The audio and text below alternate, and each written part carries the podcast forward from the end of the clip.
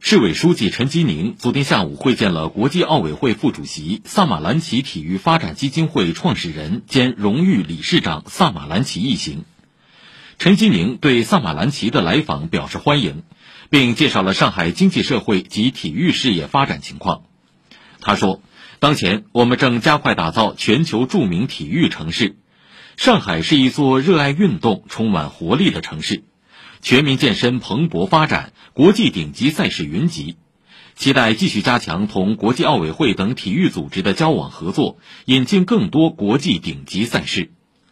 萨法兰奇表示，上海是体育事业发展的重要标杆城市，深切感受到这座城市对体育运动的热爱以及举办国际顶级赛事的能力水平，